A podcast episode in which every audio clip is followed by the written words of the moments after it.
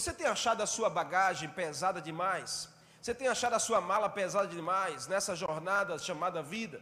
Talvez você ache que a sua mala esteja pesada, talvez você ache que a sua bagagem está pesada, talvez você tenha achado que seja um sacrifício levar essa bagagem, talvez tenha, seja uma tortura você levar esse peso todo, levar, sabe, esse jugo todo, levar essas coisas todas.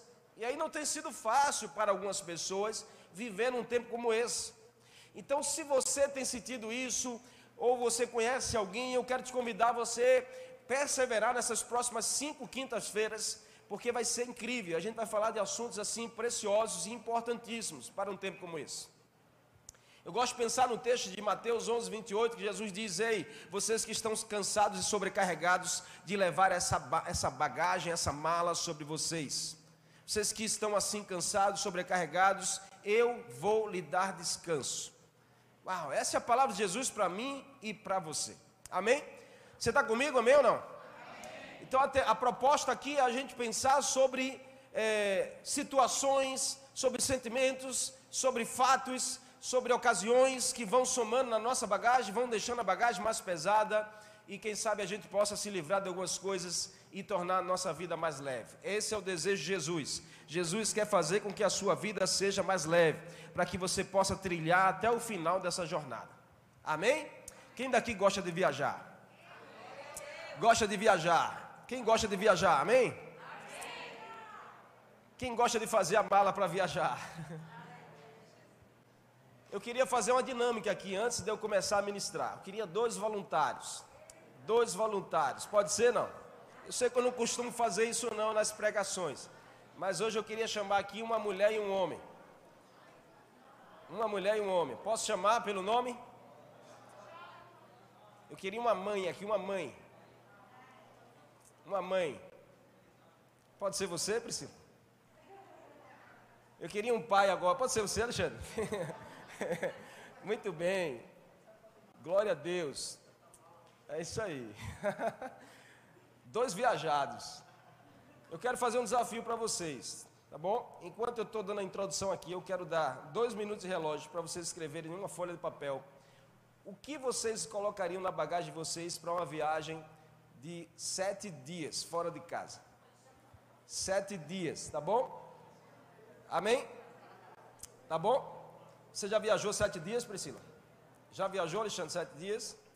Pronto. Senta ali, ó, vocês dois. Senta ali vocês dois. Quero que vocês coloquem aí. Olha só, o que, vocês vão colocar? É uma viagem de sete dias. Amém? Olha para cá assim, ó, ó. Uma viagem de sete dias. Eu não estou dizendo se é frio ou se é calor onde vocês vão. É sete dias que vocês vão passar fora de casa, certo? E aí vocês vão levar as crianças. O que, que vocês vão botar na, na mala de vocês, tá bom? Amém? Vou dar dois minutos de relógio. Escreve aí tudo que você agora não pode olhar um para o outro, não, viu? Ok? Está muito juntinho vocês aí, né? Separa um pouquinho. Para não filar. E eu pergunto a você que está aqui me ouvindo: o que, que você colocaria na, na sua mala para uma viagem que você vai fazer sete dias fora de casa?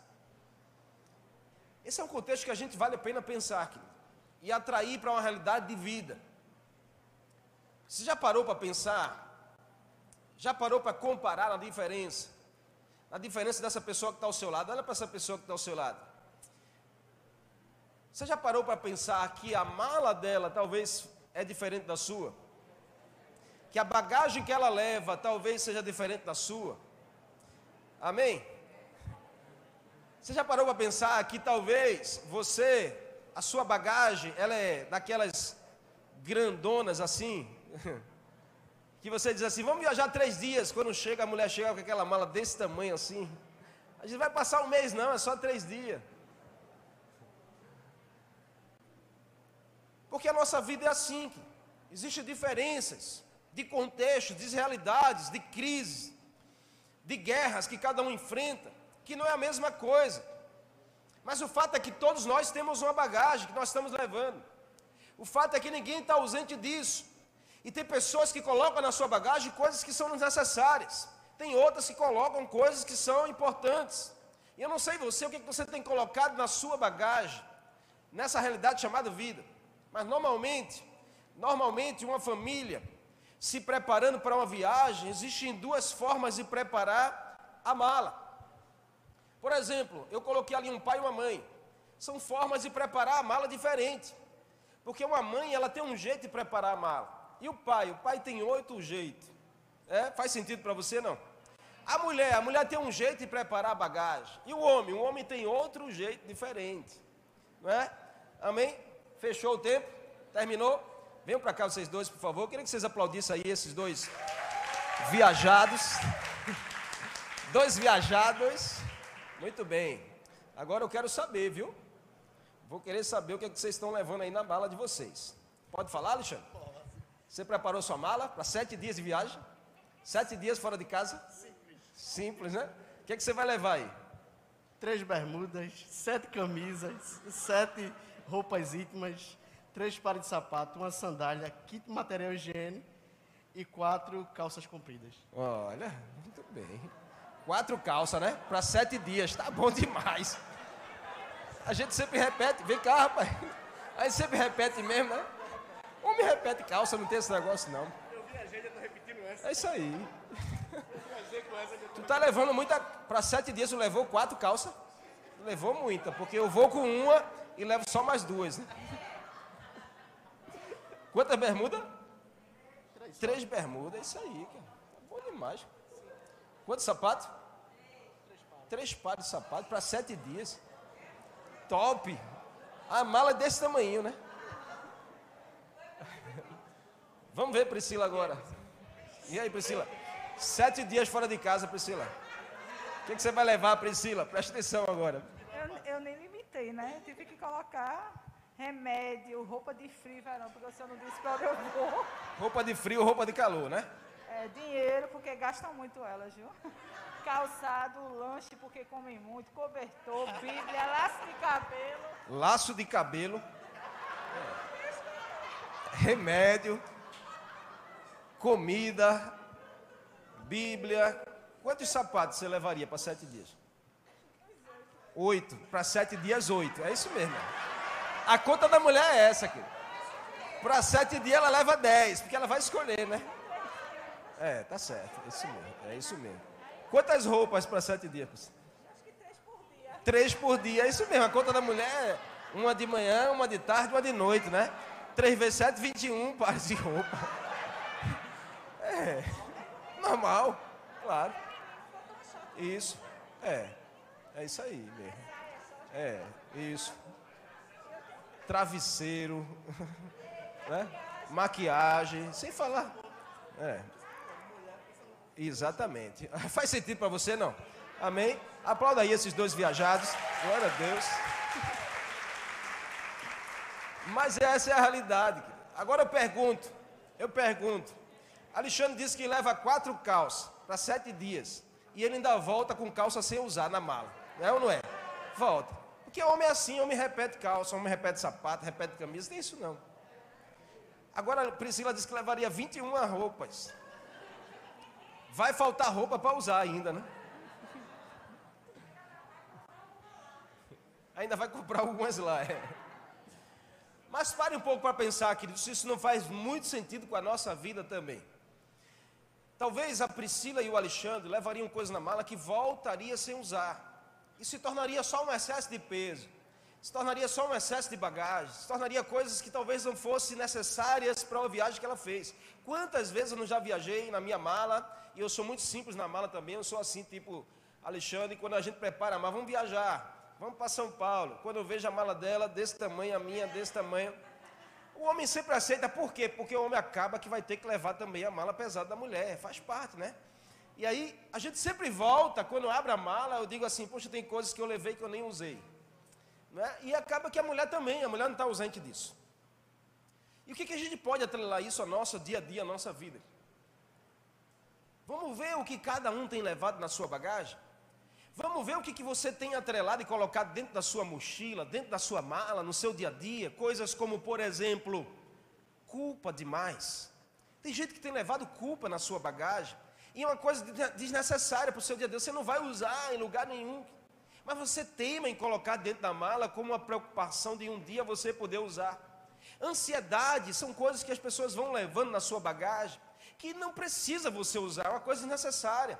Medo, remorso, solidão, incredulidade, são coisas que a gente vai levando na nossa bagagem, que a gente acaba que não usa nessa jornada, nessa viagem que Deus tem nos permitido viver. Isso pode estar trazendo peso para a sua vida e com certeza está atrapalhando você de chegar ao seu destino. Tem coisas na nossa bagagem que atrapalham a gente chegar bem na nossa viagem. Não vai somar, vai atrapalhar. E aí a gente precisa pensar sobre isso. Durante essa nova série de mensagens, a gente quer estudar junto com você coisas que serão tratadas na nossa realidade de vida para que a gente possa deixar algumas coisas que são excessos da nossa bagagem, que não nos pertencem. E aí a gente possa viver uma vida mais leve em Cristo. A gente possa viver uma, uma vida mais proveitosa no Senhor nessa geração. Você tem um propósito de vida, então faça a sua vida valer a pena. A vida é tão curta para ser pequena demais. Olha para essa pessoa e diga assim: você tem um propósito grande, então faça a sua vida valer a pena. Viva coisas grandes em Deus. Não aceite viver de qualquer jeito, não aceite viver uma vida rasa, uma vida pequena.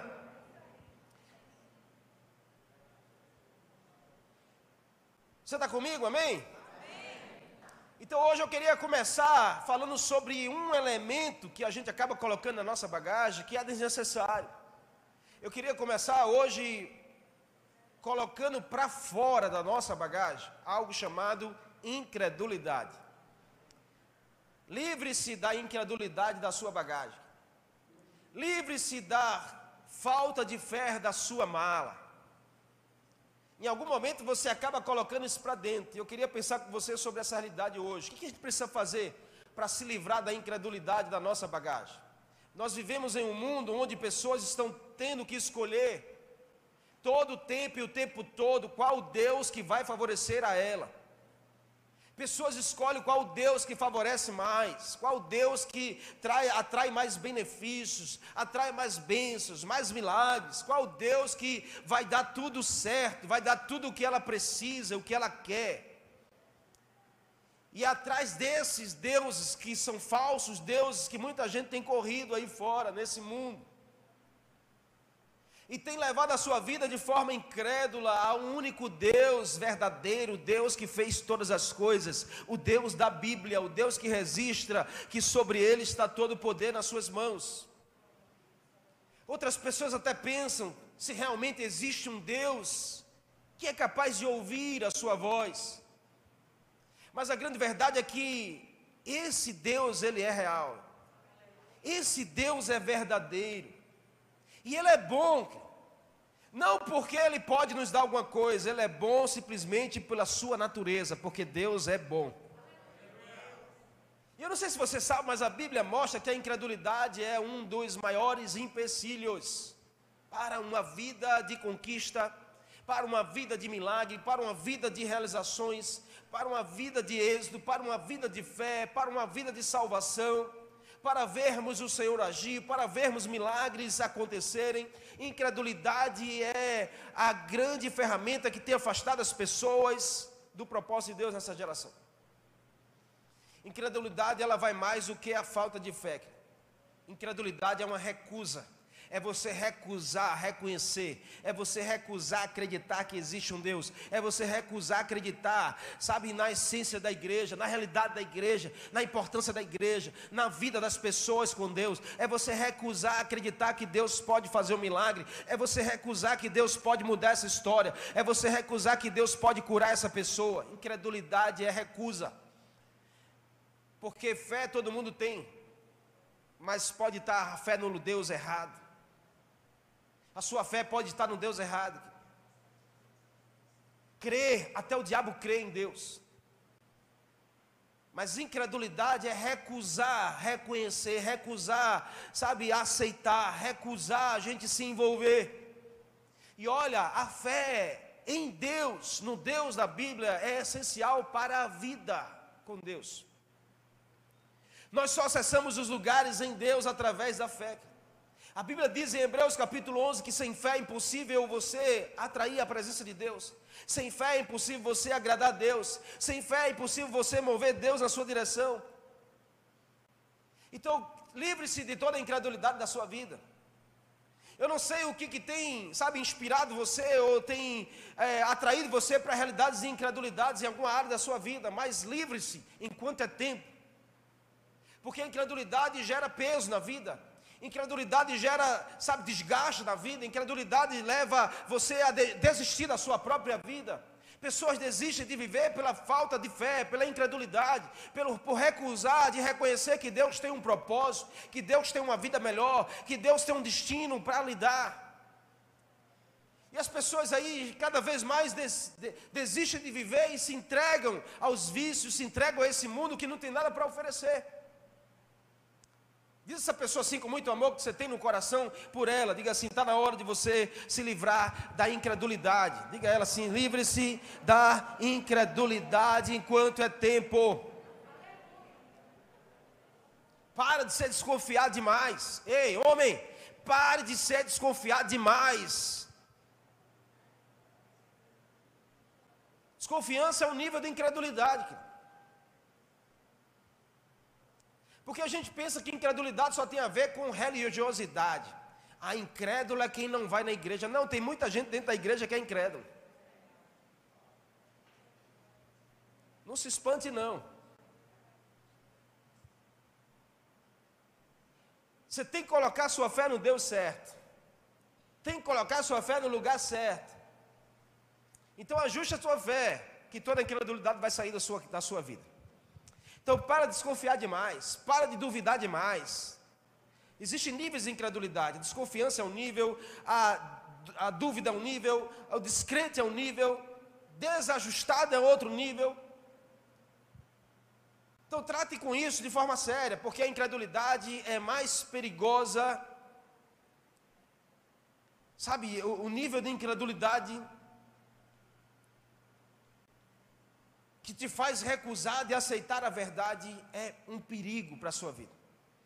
E eu queria pensar com você sobre três textos aqui da Bíblia para a gente aprender junto como vencer esse nível de incredulidade. Acredite, diga assim: ó, eu venço a incredulidade crendo num Deus verdadeiro.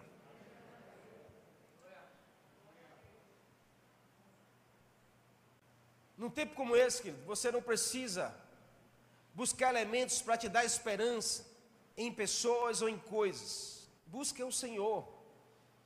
Busque mais a Deus. Sabe, ah, em João 15, 15, a Bíblia diz, Jesus falando, já não, são, não chamo mais de servos, porque o servo não sabe o que o seu Senhor faz. Em vez disso, eu tenho um chamado de amigo, porque tudo o que ouvi do meu Pai eu lhe dei a conhecer. Primeira coisa, se você quer vencer a incredulidade ou qualquer nível de incredulidade na sua vida, creia em um Deus presente e não em um Deus ausente. Sabe, a incredulidade é a gente achar que Deus sempre está ausente. Deus nunca está presente. Deus nunca me ouve. Deus nunca olha para mim. Deus nunca quer saber de mim. Cuidado com esse nível de incredulidade que você vai colocando na sua bagagem, vai levando ela dia a dia, e isso vai levando a tua vida cada vez mais a ser vivida de forma medíocre, vivendo de qualquer jeito, vivendo num plano que Deus não projetou para você. E você vai abortando os sonhos de Deus para você. Você vai abortando os planos de Deus para a sua vida e para a sua família. A primeira coisa a ser afirmada é que Deus está ao nosso lado 100% do tempo.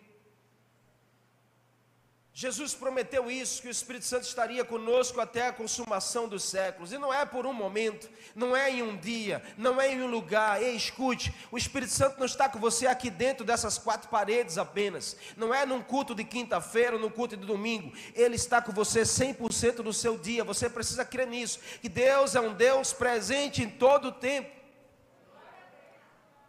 não um Deus ausente jamais. Ele nunca se afastou de nós, por mais, por mais que nós, por vezes, nos afastamos dele.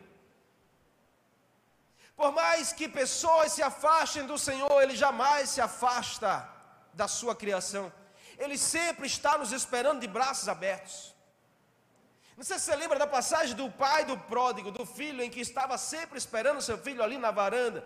A Bíblia diz que quando o filho aponta, ele sai correndo na direção do filho. Essa imagem é a figura de Jesus, que sempre está de braços abertos esperando por você. Por mais que você se afaste dele, por mais que você recuse ele, ele sempre está esperando por você, porque ele tem um destino para dar a sua vida.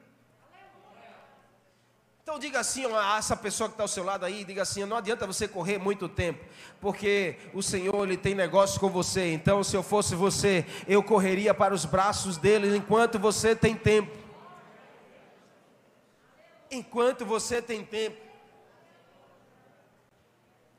O que vemos muito hoje são pessoas que conhecem um Deus de final de semana. O que, que a gente vê muito hoje é pessoas que conhecem Deus em uma hora e meia que está no culto. O Deus da igreja que está presente no meio do louvor, apenas no meio do louvor. Tem muita gente que só conhece Deus, sabe, aquele Deus que fala com você na hora do culto só. Que fala com você ou no meio dos louvores ou em alguma, alguma palavra da administração.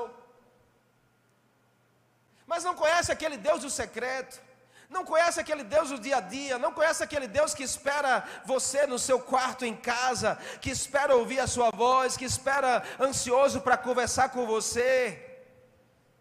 Jesus, quando foi ensinar sobre oração aos seus discípulos, ele dizia: Ei, quando vocês forem orar, faça o seguinte: fecha, vai lá no teu quarto, fecha a porta, entra no teu quarto em secreto, porque lá está esse Deus no secreto esperando por você. Um Deus que quer se revelar a você no seu dia a dia, e não num culto de final de semana, não num culto de quinta, não em um momento de adoração do louvor, e os outros, os outros momentos da sua vida, o que é que você faz? Você passa aqui uma hora e meia, querido. Quando você vem numa quinta, quando você vem no domingo, e o resto da sua vida? E o resto do seu dia a dia? O que, é que você tem feito? Tem buscado conhecer esse Deus no seu secreto? Tem buscado mais intimidade com Ele para você poder saber que Ele está presente todos os dias? Deus não está só presente aqui dentro. Você está me entendendo, amém? Deus não está só presente aqui dentro dessas quatro paredes, Ele está aqui se manifestando e glória a Deus por isso. Quando a gente sai daqui, querido, isso aqui é só um galpão vazio, nada muda. O que faz esse galpão se tornar o templo da presença do Senhor somos nós reunidos, que aí Ele se manifesta, aí Ele está presente. Sabe por quê? Porque Ele quer se dar a conhecer a você. A única, a única coisa que faz Deus descer aqui à terra é para fazer-se conhecido por você porque é um Deus de relacionamento. Deus quer se relacionar com você para que você saiba que Ele está presente todos os dias, em todo o tempo com você. É 100% com você. Deus não é 90%, Deus não é 99%, Deus é 100% com você. Mas será que você é 100% com Ele? Muitas pessoas possuem o contato e o único contato com Deus apenas aos domingos, ou durante simplesmente uma reunião, e o resto da semana esquece que Deus está ali. O resto da semana nem lembra da vontade de Deus para a sua vida. Usando Davi como exemplo, que foi um homem segundo o coração de Deus, a Bíblia diz. Em cada decisão, em cada atitude, Davi buscava agradar a Deus, era diário, era dia a dia, era em todo o tempo. Deus estava com Davi o tempo todo e todo o tempo. Por quê? Porque Davi estava com Deus. Deus estava com Davi, por quê? Porque Davi estava com Deus. Deus está com você, sabe por quê? Porque você precisa estar com Deus.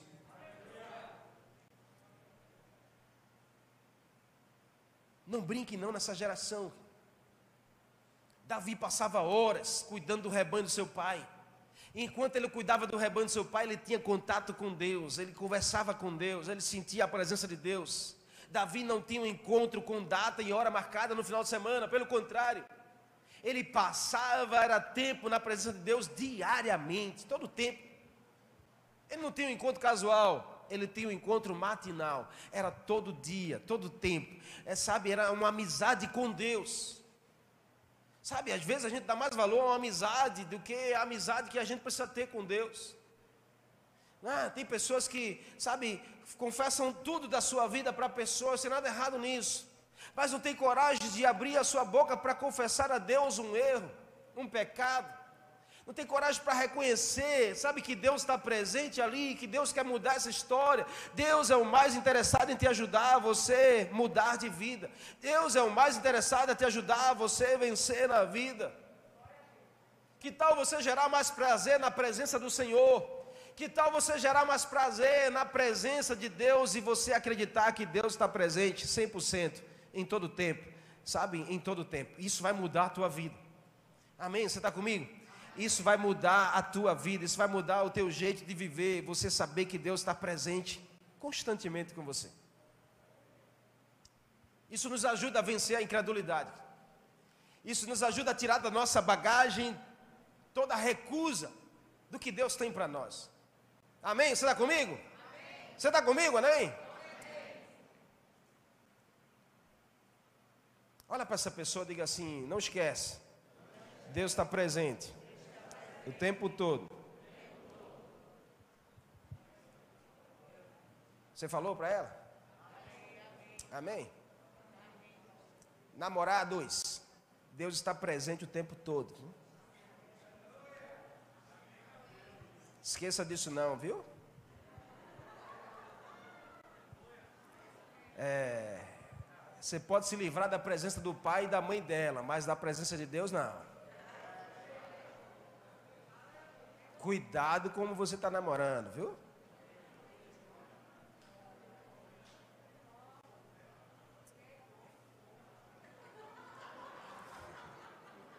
Hã? É. Não é? Glória a Deus mesmo. Dê glória a Deus. Dê glória a Deus aí.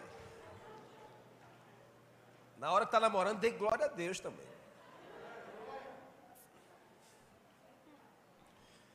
Segundo aqui, para a gente vencer a incredulidade, creia em um Deus de perto e não em um Deus de longe.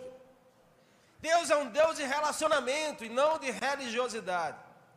Deus é um Deus que ama se relacionar. Deus não ama religião. Quem criou a religião foram os homens, não Deus. Deus não se preocupa com religião, Deus se preocupa com o seu coração nele. Deus não quer saber se você é religioso, Deus quer saber se você é adorador. Deus não procura religiosos, Deus procura adoradores. O religioso sempre acha que Deus está longe, ele precisa fazer alguma coisa para aproximar Deus.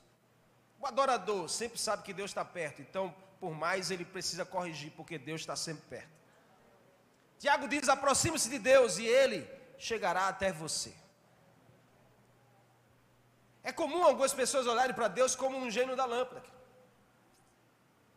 É comum algumas pessoas acharem que Deus é, é como aquele gênio da lâmpada que a gente encontrou no desenho animado, no filme, que só aparece quando é conveniente que só surge quando é chamado, que só entra para realizar os desejos quando alguém o convoca,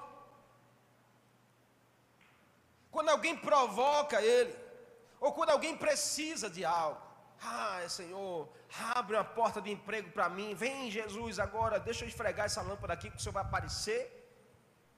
E o Senhor vai perguntar: me diga o que, que você quer.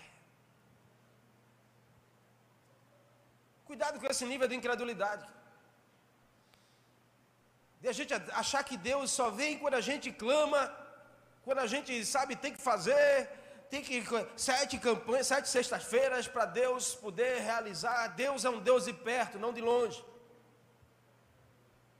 Deus é um Deus presente em todo o tempo,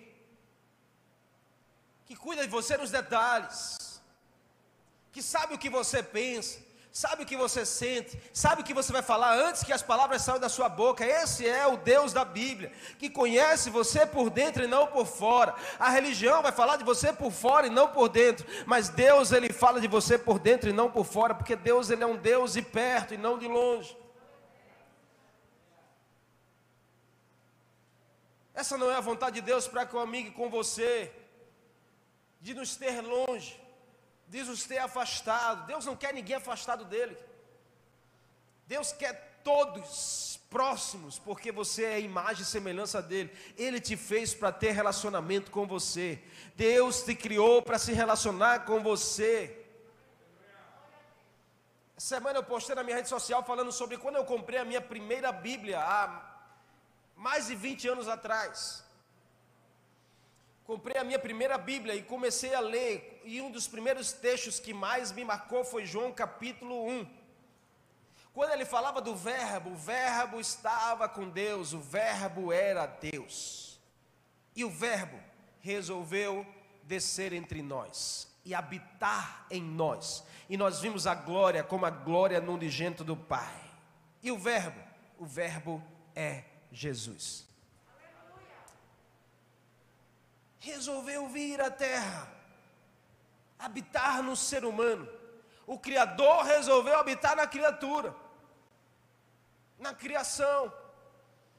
Por quê? Porque é um Deus de perto e não de longe.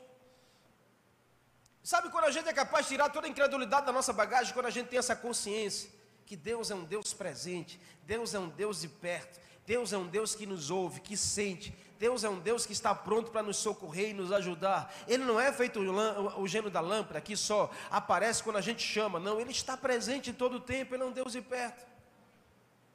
E a vontade dele para mim, para você é se relacionar conosco. Ele quer viver em comunhão, ele não quer a sua prática, ele quer o seu coração. Quem se preocupa mais com prática que a religião? Deus quer o teu coração adorador. Ei, entrega teu coração a Jesus. Sabe, teu coração está tão duro, teu coração está tão seco, teu coração está tão sufocado. Entrega teu coração a Jesus. Ele quer o teu coração. Ele quer morar no teu coração. Ele quer ter relacionamento com você. Sabe, desde o princípio a gente vê é, no Éden, no jardim, Deus criou as coisas, criou todas as coisas e Ele promoveu ali uma das coisas mais belas que a Bíblia relata, mais marcantes, é a descida de Deus todo final de tarde para conversar com Adão, para se relacionar com Adão. Ali Deus estava apontando para o plano para nossas vidas. Mas Adão resolveu pecar. E a Bíblia diz que a única coisa que afasta Deus de você é o pecado. Mas aí Deus é demais, porque Ele não desiste de você. E aí Ele manda o seu plano para restituir, para restaurar a comunhão. Em Jesus, nós temos acesso de volta livre ao Pai, a Deus, para se relacionar com Ele todos os dias e em todo o tempo. Nós temos Deus perto de nós. Isso nos ajuda a vencer toda a incredulidade. Isso nos ajuda a vencer toda dúvida. Será que vai ser? Será que Deus tem bênção para mim? Não, Deus tem bênção para você e assim será, porque é um Deus de perto e não de longe, Ele quer ter relacionamento com você. É preciso se livrar do que rouba o relacionamento de Deus conosco. Você precisa se relacionar com o Senhor. Sabe por quê? Porque quanto mais você se relaciona com o Senhor, mais parecido com Ele você será. Quanto mais relacionamento com Jesus, mais parecido com Jesus você será. Porque nós somos a média dos nossos relacionamentos. E é por isso que você precisa se relacionar mais com Jesus. Você precisa conhecer mais Ele de perto. Você precisa caminhar mais com Ele. Você precisa ouvir mais Ele. Você precisa sentir mais a presença dEle para Ele mudar você, para Ele transformar o teu coração. Sabe o que Paulo diz em Romanos capítulo 8, verso 29? Que Deus também os predestinou para sermos conformes à imagem do seu Filho, a fim de que Jesus seja o primogênito entre muitos. O que é o primogênito? O primogênito é a primeira é a forma que forma uma geração. Então Jesus é o primeiro de um modelo para muitos. Se você quer ser, sabe, alguém bem sucedido nessa geração, olha para Jesus, ele tem que ser o seu modelo. Quer ser um bom líder, olha para Jesus, ele tem que ser o teu modelo. Quer ser um bom discípulo, olha para Jesus, ele tem que ser o teu modelo. Quer ser um bom discipulador? Olha para Jesus, ele tem que ser o teu modelo. Quer ser um bom marido? Olha para Jesus, ele tem que ser o seu modelo.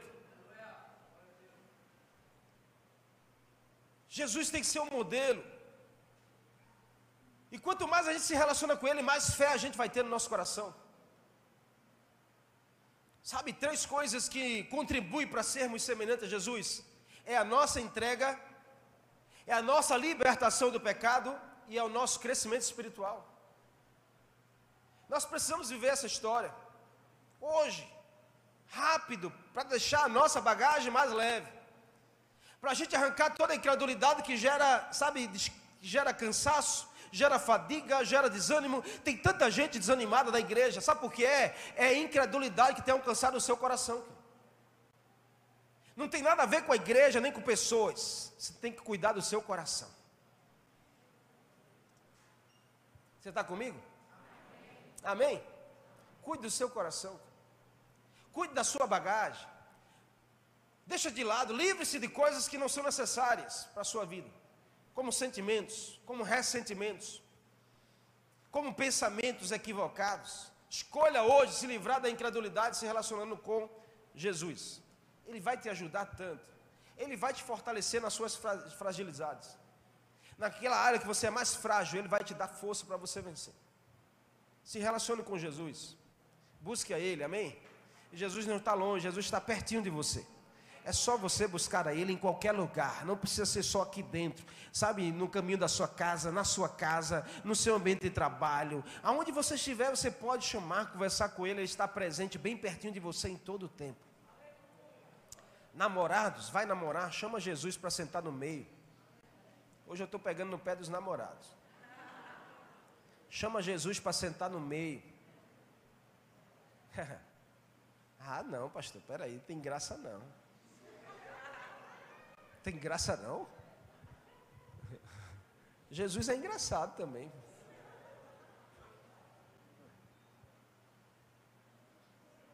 É melhor chamar Jesus para sentar no meio do que depois ter que chamar Jesus para socorrer você. Chame ele para prevenir, para depois você não ter que chamar para socorrer. Você está comigo? Amém? Por último, aqui não menos importante, se queremos vencer a incredulidade, creia em um Deus que fala e não se cala jamais. Deus é um Deus que fala. Deus é um Deus que ama causar nas suas causas. Deus é um Deus que ama falar para você, declarar de, sabe, de forma bem audível para você ouvir e entender. O texto de Êxodo capítulo 3, quando Moisés está num grande confronto, Deus quer enviar Moisés numa missão. E Moisés fica lá no questionamento com Deus: eu não vou conseguir, eu não sei falar, como eu vou fazer? Quando eu chegar lá? Aí o texto diz assim: Moisés perguntou: quando eu chegar diante dos israelitas e lhe disser, o Deus dos meus antepassados me enviou a vocês. E se eles me perguntarem, qual é o nome dele? Aí Moisés diz a Deus: O que é que eu vou dizer quando eles me perguntarem qual é o nome dele? Ah, Moisés. Disse Deus a Moisés: Sabe o que, é que você vai dizer? Você diz: O eu sou te enviou. É isso que você vai dizer aos israelitas. O eu sou me enviou a vocês. Uau. Como? Porque eu ouvi de Deus a minha missão. Eu ouvi o que Deus falou comigo. Eu não sei como você se refere a Deus quando fala com Ele. Eu não sei como você olha para Deus quando você busca Ele. Mas sabe, tem pessoas que olham para um Deus tão longe, olha para um Deus tão inacessível, olha para um Deus, sabe, tão religioso, que essas pessoas só olham para Deus assim, todo poderoso, ó Altíssimo, ó Majestade Santa grandioso, inarrável. Usam até palavras difíceis. Hã? Infalível.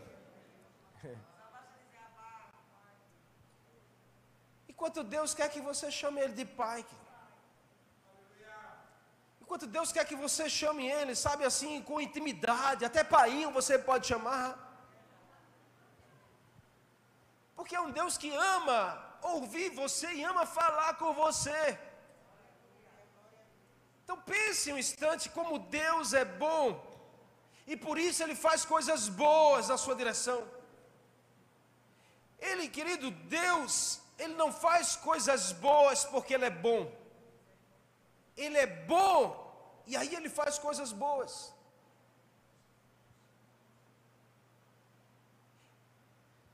Você precisa olhar para Deus assim. Um Deus que continua a falar com você o tempo todo.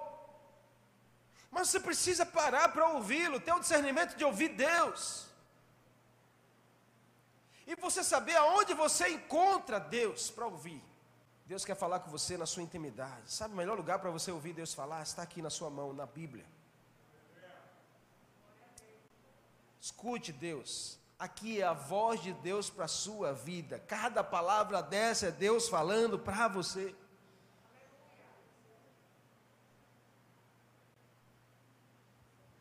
Use mais isso. Use mais ao seu favor. Sabe, queridos, olha, quando a gente olha para Deus como um pai, a nossa conversa com Deus é diferente. Eu preciso, eu vim aqui, meu pai, pedir a tua bênção, eu vim aqui para te agradecer, eu vim aqui só para dizer que eu te amo, meu pai, porque o Senhor é importante para mim, o Senhor, eu não vivo sem o Senhor e eu quero te honrar em todo o tempo. Gente, isso é aproximar Deus. Mas quando eu chego de grandioso, altíssimo, oh majestade, magnífico, exaltado, todo-poderoso, é um Deus que parece que está longe. Não, mas Jesus diz assim: quer vencer a incredulidade, quer vencer as suas dúvidas, quer vencer a sua inconstância. Chama para perto esse Deus que é todo-poderoso para mudar a sua história. Chama Ele para perto. Ele está pronto para te ajudar, para ser com você nessas suas guerras. Deus é um Deus poderoso para vencer batalhas. Você só precisa chamar Ele para perto de você. Como faz diferença para um filho quando o pai está perto? Eu não tinha meu pai perto. Mas hoje eu sou um pai perto para meus filhos. E eu sei como isso faz diferença para a vida deles. Quando eu estou perto. Como eles se sentem protegidos. Como eles se sentem amados. Como eles se sentem empoderados.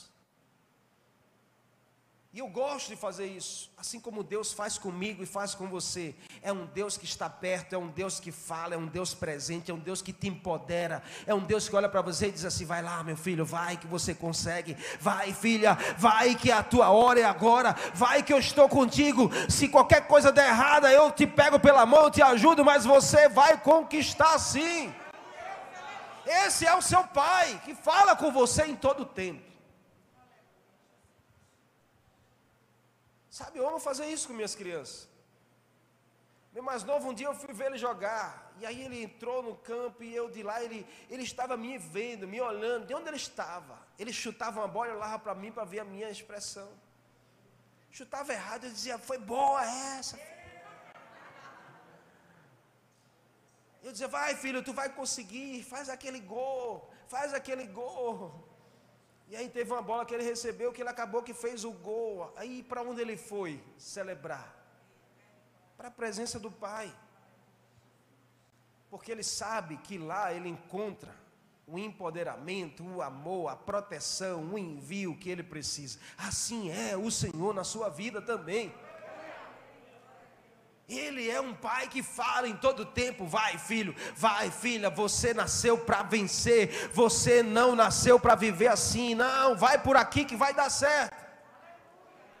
Acredite no que ele tem para falar a você.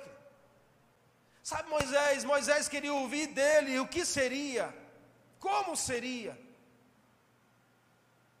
A gente olha para Moisés dizendo assim: Moisés, poxa, que fraco Moisés, não. Moisés queria ouvir antes do seu pai o que, que seria quando ele chegasse lá, o que, que ele deveria fazer. Isso é uma atitude de filho mesmo. Chega para o pai e diz assim: pai, como é que eu posso fazer lá?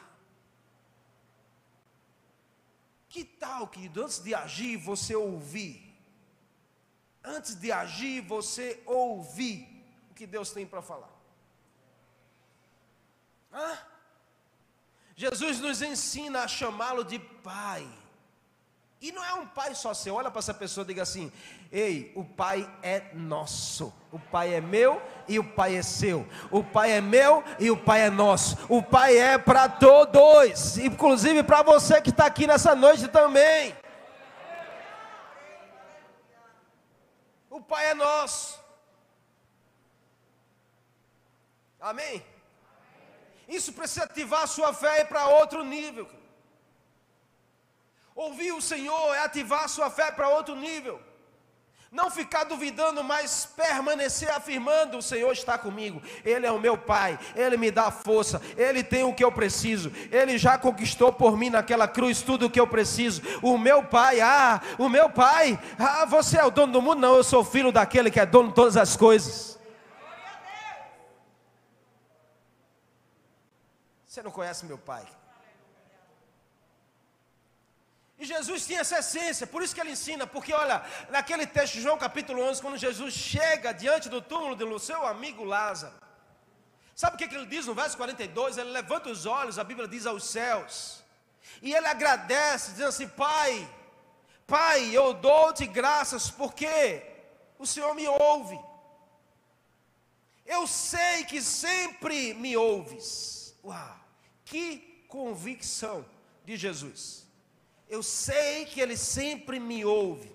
Ei, diga isso aí para você mesmo. Eu sei que o Senhor sempre vai me ouvir, não importa a circunstância, o ouvido do Senhor está atento ao que você fala.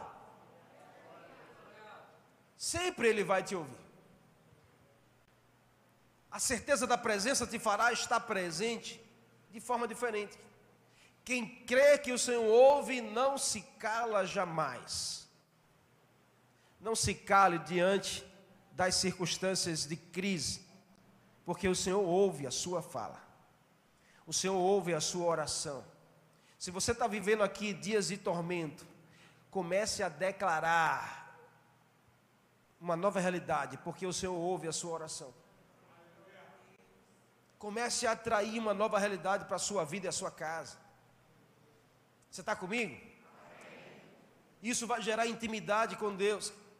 E quanto mais intimidade com Deus, mais fé em Deus você vai ter. Quer colocar a tua incredulidade para fora da sua bagagem, você sabe se tornar mais leve a sua viagem?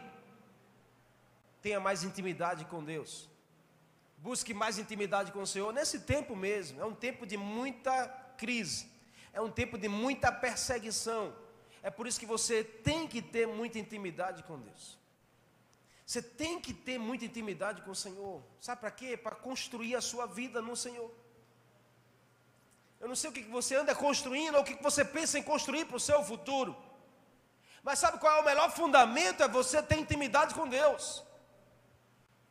É você chamar Deus para perto, é você usar a sua fé em Deus. Não construa a sua vida em cima de um fundamento raso. Não construa a vida da sua casa, da sua família em cima de fundamentos que são frágeis. Fundamento mais forte é a presença de Deus, é a presença de Jesus, é a presença do Espírito Santo, é a presença da palavra. Construa a sua vida baseado nesse fundamento e a sua vida será bem sucedida nessa geração. Em nome de Jesus. Você está comigo? Tenha intimidade com o Senhor. Creia em um Deus vivo, através do seu Espírito Santo. Isso vai aliviar a sua carga. Diga assim: Eu preciso de mais intimidade com o Senhor. Quero terminar contando essa história. Em cima da montanha havia um, um grande mestre. E esse mestre, ele era conhecido naquela comunidade. Preste atenção aqui, que é o fio da meada. Esse mestre era conhecido na comunidade como o homem que tinha mais intimidade com Deus. E aí muita gente daquela comunidade, inclusive um jovem que estava ali, disse assim: "Eu preciso ir lá para aprender com esse mestre como eu tenho que fazer para ter mais intimidade com Deus". E aquele jovem sobe a montanha com muito sacrifício, chega até a casa dele. E bate na porta daquele mestre, e quando ele abre a porta, se depara com um jovem que diz assim: "Mestre, Me ensina o que eu preciso fazer para ter mais intimidade com Deus. Porque eu sei que o Senhor é um homem de muita intimidade com Deus. E o mestre ficou calado. E o jovem disse: Eu preciso lhe ouvir. Eu vim para aqui, eu subi essa montanha toda só para lhe ouvir. Me diga o que, é que eu tenho que fazer para ter mais intimidade com Deus. E ele convida o jovem: Vamos descer. Ele fecha a porta e desce com o jovem. E o jovem vai seguindo o mestre. E no meio do caminho ele fica perguntando: O senhor não vai me dizer não? O senhor não vai dar uma palavra? E o mestre, emudecido, vai descendo de montanha abaixo. Quando chega na beira de um grande rio, o mestre convida o jovem a entrar no rio, sem dar uma palavra. E eles vão entrando, e a água que estava no tornozelo, ela passa para o joelho. A água que estava no joelho passa para a cintura. Quando a água já está acima da cintura, o mestre para. Chama o jovem para perto e diz assim: mergulhe nessas águas. E aí o jovem mergulha. Quando o jovem mergulha, o mestre simplesmente pega a cabeça dele e segura a cabeça dele dentro d'água. E segura. E aquele jovem querendo se levantar e ele insistindo. E o jovem querendo se levantar, ele insistindo por um bom tempo, segurando. O jovem já estava se debatendo na água e ele segurando. Quando ele percebe que o jovem já estava já prestes a morrer, aí ele solta. O jovem sobe naquele desespero de puxar o ar olha nos olhos do mestre e diz assim: O senhor quer me matar? Que história é essa? Eu vim para aqui para o senhor me ensinar a ter mais intimidade com Deus que eu preciso fazer, e o senhor quer me matar aqui afogado? Ele disse: Não, agora eu vou te ensinar. Você quer ter mais intimidade com Deus? Você precisa buscar a Deus como você teve que buscar o ar. Quando você sentir desejo de buscar Deus como você sentiu o desejo de buscar o ar, porque senão você ia morrer. Aí você vai começar a ter mais intimidade com Ele. Aí você vai saber o que é esse Deus de verdade. Aí você vai sentir na sua vida o poder que esse Deus tem. Sabe, queridos, talvez está na hora de eu e você buscarmos esse Deus como a gente precisa doar para vivermos. E a gente declara assim, Senhor, eu vou construir a minha vida em Ti.